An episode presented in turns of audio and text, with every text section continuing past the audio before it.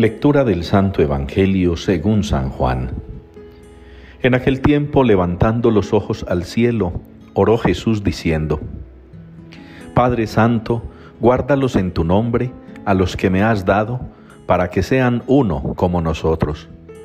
Cuando estaba con ellos, yo guardaba en tu nombre a los que me diste y los custodiaba, y ninguno se perdió sino el Hijo de la perdición, para que se cumpliera la escritura. Ahora voy a ti, y digo esto en el mundo, para que tengan en sí mismos mi alegría cumplida. Yo les he dado tu palabra, y el mundo los ha odiado porque no son del mundo, como tampoco yo soy del mundo. No ruego que los retires del mundo, sino que los guardes del maligno. No son del mundo, como tampoco yo soy del mundo. Santifícalos en la verdad. Tu palabra es verdad.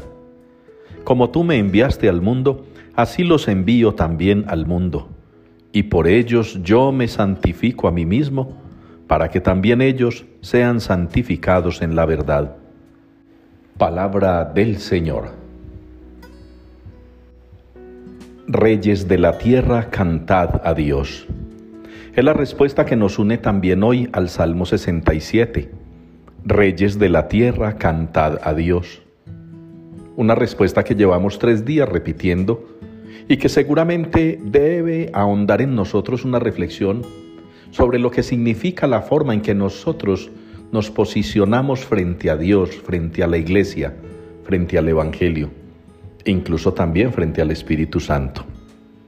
Si los reyes de la tierra, que tienen poder, que tienen jerarquía, que tienen monarquía, que tienen don del mando, o por lo menos capacidad, si ellos cantan a Dios o se les llama a cantar a Dios, es porque deben reconocer que por encima de Dios no hay nadie, que sobre Dios no puede colocarse a nadie, ni siquiera a ninguno de nosotros, por más razones que crea tener o por más autoridad que se le haya dado.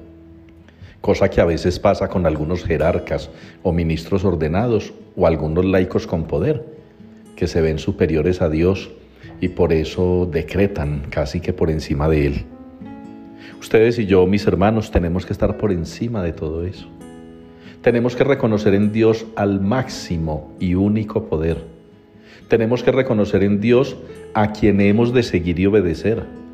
Tenemos que reconocer en Dios el faro que nos orienta, que nos mueve a obrar, a pensar, a hablar.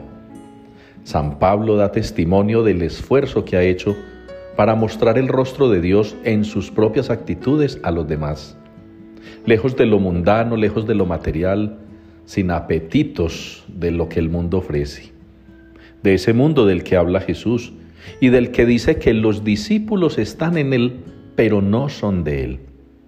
Ustedes y yo de igual manera deberíamos sentir lo mismo que Jesús plantea sobre sus discípulos.